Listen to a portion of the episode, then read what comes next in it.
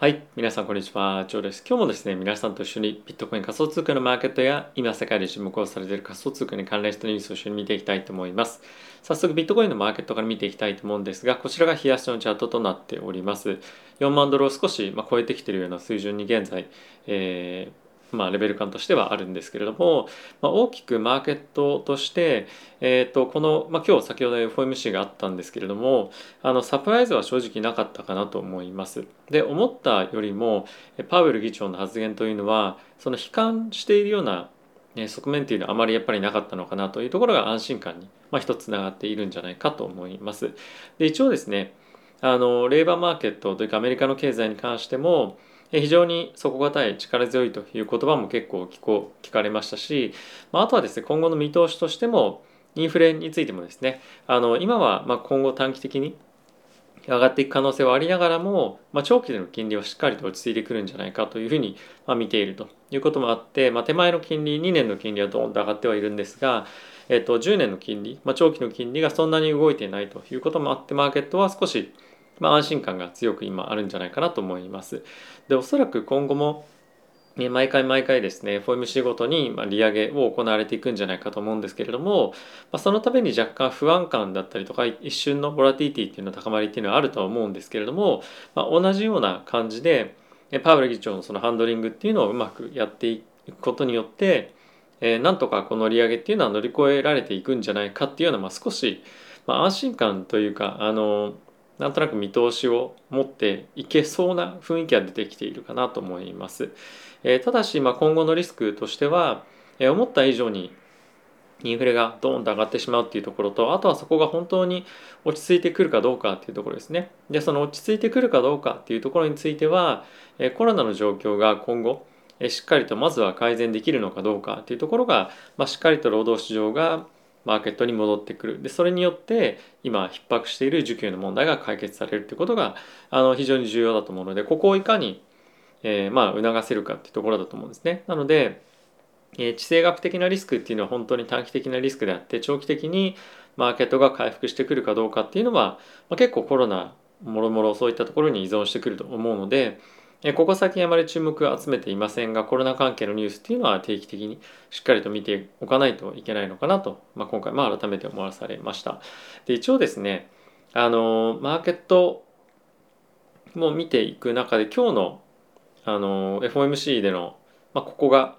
えー、25ベース利上げ発表あってでその後パウエル議長のあのスピーチはまあこの辺ぐらいから始まってどんどんどんどん上がっていったっていう感じなので一応ですねこの利上げに対してのイニシャルリアクションっていうのは、まあ、思った以上にちょっとマイナスにはあったもののパウエル議長のその発言内容を踏まえてどんどん上がっていったっていう感じにはなっています。で一応ですねマーケットとしてはその利上げ発表前よりも高い水準に、まあ、ビットコイン仮想通貨市場株式市場も含め、えー、あるので、まあ、その悪いニュースは出てこなかったねっていうぐらいに、まあ、受け止めていいのかなと思います。今回のこの FOMC を受けて、まあ、リスクオンに行くぞみたいな感じっていうよりもまあマイナスなことは出てこなかったので、まあ、引き続き継続的にマーケットしっかりウォッチしていきましょうっていうぐらいで、まあ、僕はいいのかなと思います。で、まあ、ここからですね一旦ちょっとリスクオンに傾きたいという気持ちもある一方でやっぱり短期的には地政学的リスクだったりとかが非常に重要になってきますし、まあ、今あの中国の方でもですねまた金融政策というところをマーケットに対して非常に前向きに変えていこうというところの動きもあるので仮想通貨のマーケットとしてはそそういった地政学的なリスクだったりとかあとは中国に関連したニュースっていうのも非常に敏感になってくるので、まあ、そういったところも踏まえて見ておいた方がいいのかなと思います。やっぱりアメリカの株式市場という観点ではやはりまあそういった利上げに対しての見方だったりとかまた地政学リスク地政学的なリスクもそうなんですけれども、まあ、よりあの仮想通貨の方がマクロに大きくあの影響されるのかなと思うので、まあ、この辺りはあの一つ、まあ、より広く見ておかないといけないのかなと思います。であとはですね株式市場を取引している方からするとあの仮想通貨に関しては、まあ、少し先行指標になったりもするのかなと思うので、まあ、そういった感じで参考にして株式投資も活かしていけるんじゃないかなと思っております。はい、で、え、一応ですね念念のため株式のマーケットの動きっていうのも見ておきたいと思うんですが、え、こちらが、えっと、S&P ですね、まあ、ここのタイミングでちょうど利下げあ利上げ発表があってその後ドーンと戻っていってるような感じになっております。で一番やはりあの大きく上昇しているのがナスダックになってまして、えここのあの下落からまた大きく戻っているような感じですね。まあ、ただし今日の上昇が本当にあの本格的に今後続いていくかっていうのはちょっと少々疑問があるので、えまだ様子見なんじゃないかなと、え僕自身は思ってます。なので今日の FOMC でマーケットへの見方が本当に大きく変わるかっていうと、まあ、実質そんなことはないのかなという感じですね。なのでまああの過度にポジティブになりすぎるっていうのもあまり良くないんじゃないかなと思うので、まあ、少し慎重めにまだ行くといいんじゃないかなと思います。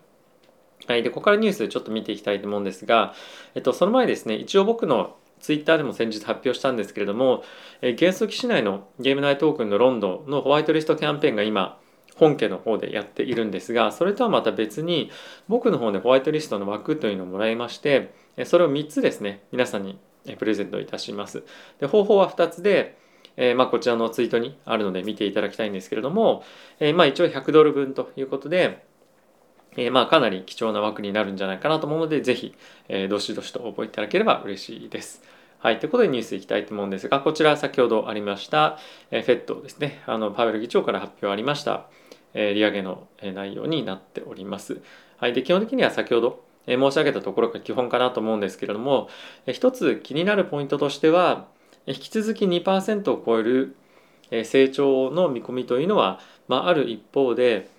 短期的な物価上昇の予想の引き上げっていうところとあとは成長率の若干の引き下げっていうところが見込まれています。プラスこれに加えて失業等でも発表あったんですけれども次回の5月ですかねの FOMC のタイミングで QT についての今後のスケジュールの発表とかっていうのが、まあ、るというふうに言われていますので、まあ、そのあたりが今後注目をされていくんじゃないかなと思います。まあとはそこまで待たなくても結構いろんな方がですね今後インタビューとか、まあ、いろんなところで発言をすると思うので、まあ、そういったところからも内容については確認できるんじゃないかと思います。で今日の FOMC を受けてですねえっと、12月のタイミングでの利上げ織り込み具合なんですが、えっとですね、年年利年の回数でいうと7回利上げというところがもう9割になってます。でもう一つ気になるポイントとしては8回利上げっていうところの回数ですね。なので毎回利上げプラスどこかのタイミングで50ベースポイントの利上げっていうのを見込んでいる、まあ、そういったところの動きとして、え、まあそれが大体6割弱ぐらい今織り込まれているので、今後インフレの加速っていうところがもしあのさらに高まってくるようであれば、えー、思った以上にまあ回数利上げの回数を増やしていかないといけないというか、まあ、利上げの幅ですねを増やしていかなきゃいけないケースっていうのは、まあ、十分考えられるんじゃないかと今マーケットは織り込んでいるような状況となっております。はい、あとは、まあ、これとは別のニュースなんですけれどもバイデン大統領はですねほんの30分ぐらい前にプーチン大統領のことをですね、まあ、戦争犯罪人というような言葉を使って批判をしました。で、これに伴っておそらく今後さらに制裁を続けていくあの高めていくというところになると思うんですけれども、まあ、この言葉をあえて使ったことによって、まあ、より対立関係が非常に強くなると思いますし例えば中国なんかは、まあ、そういったアメリカからするとですね戦争犯罪人と称されてる人に対してどういうふうな対応をするのかどうかっていうのも、まあ、強くそこは求めていくと思うので、まあ、この辺りについては中国が本当に継続的にロシアをサポートし続けるのかもしくはその中立立場で居続けるかどうかっていうところにも今後影響してくるんじゃないかなと思うので、まあ、各国の動きっていうのはこれを境にですねまた変わってくるんじゃないかなと思うので注目をしていきたいかなと思っております。はい、で仮想通貨に関連したニュースを見ていきたいと思うんですがビットコインの価格結構ですね日中も含めボラティティ高くなってきているんですけれども今ビットコインの価格が動いているえー、まあ大きな理由っていくつかあると思っていてまあ一つはやっぱりロシア・ウクライナ情勢ですよね、まあ、これが停戦交渉がうまくいってるっていうふうな話が出てくるとボーンと上がったりもするので、まあ、そういったところが、まあ、一つ大きなポジティブな要因にはなっていると。でもう一つ別のことに関してはやっぱりこの FOMC 関係のことっていうのは影響してくると思うんですけれどもやっぱり FOMC 関係のことっていうのは結構中長期のイベントにまあなりやすいというかトピックになると思うのでやっぱり今短期のイベントとして気になってくるところはあの中長期じゃなくてすいませんロシア・ウクライナ情勢っていうところがまずはあるかなと思います。あとはまあそれ以外に関して本当に短期的に影響があるものが何かっていうとあのさっきもちょっとあの簡単に触れた中国の金融政策かなと思っています。非常に今中国のテック銘柄への制裁というか監視っていうのが厳しくなってきてることもあってどんどんどんどん中国の株価ここ最近まあ今日昨日ぐらいは非常に盛り上がってますけれども継続的に下がってきていましたよね。で実際にテンセントだったりとかアリババに関しても数万人単位でのリストラっていうのをま行いますと本日発表がありました。でそういったとこもあるのでじゃあ今後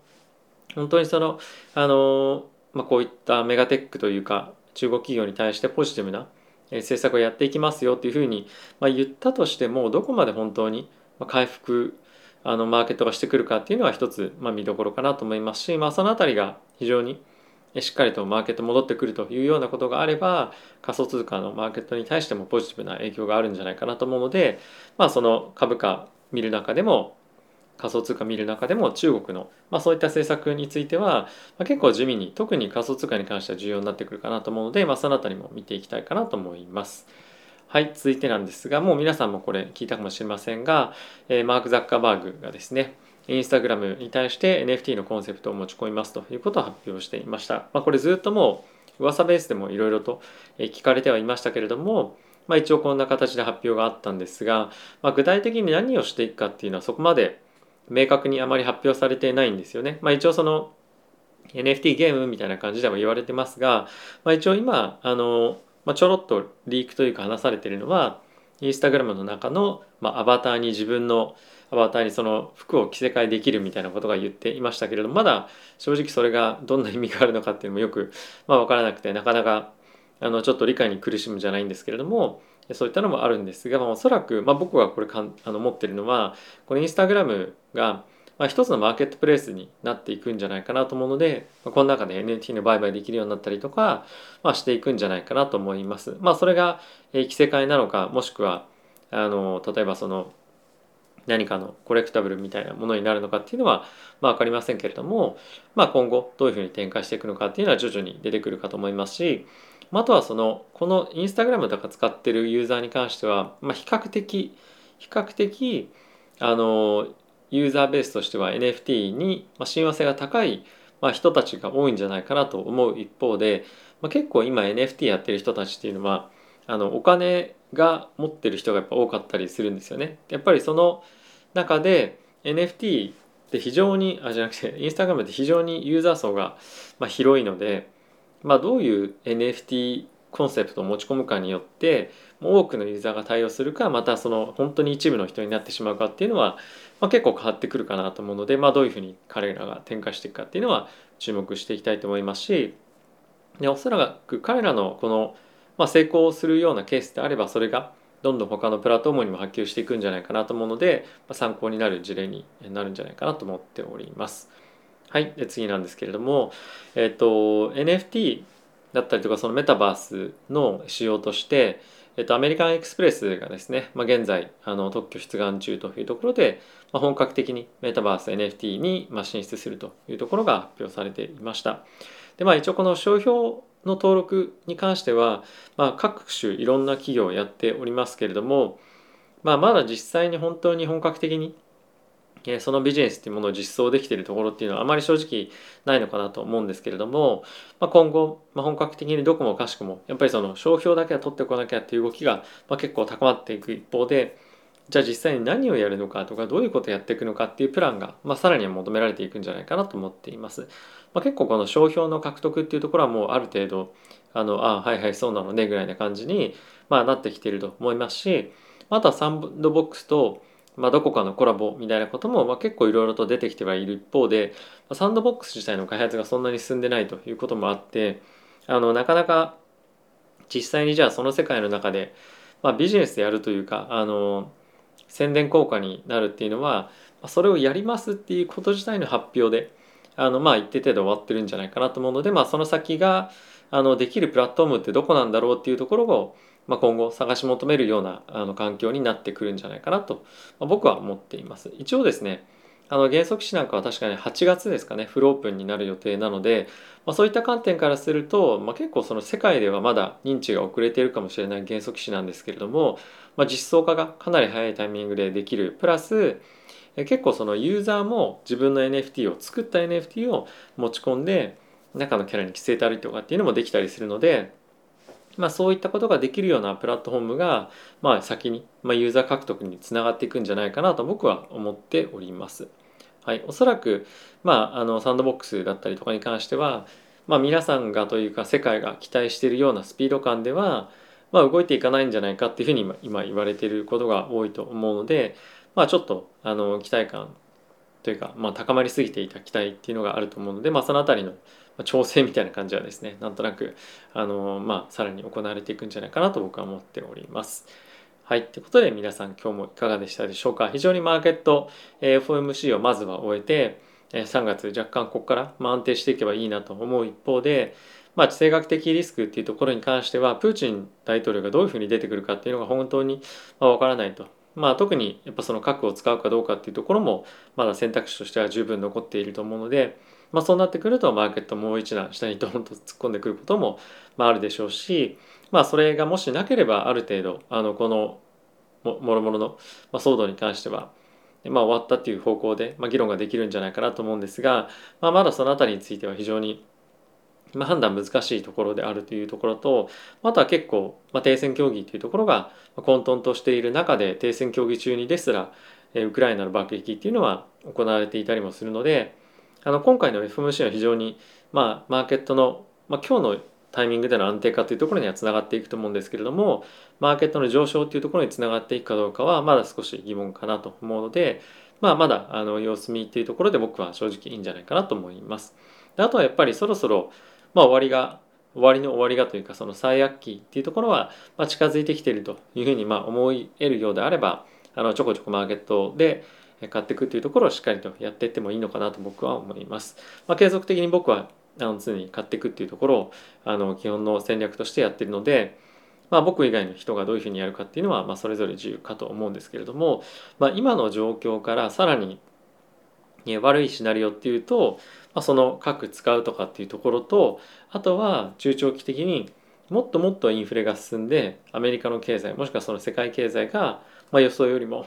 大きくドーンと下がっていく悪化していくっていうところが、まあ、上げられるのかなと思うのでまあそれも十分ありえると思うんですよね。なので、あの積極的にマーケットのセンチメントが短期的に回復した時にお金を突っ込んでいくというよりもあの基本的にはその中長期のリスクを意識しながらそこのリスクがあの安定感そこのリスクが何て言うんですかねあの可能性が低くなってくればお金を入れていくっていうぐらいに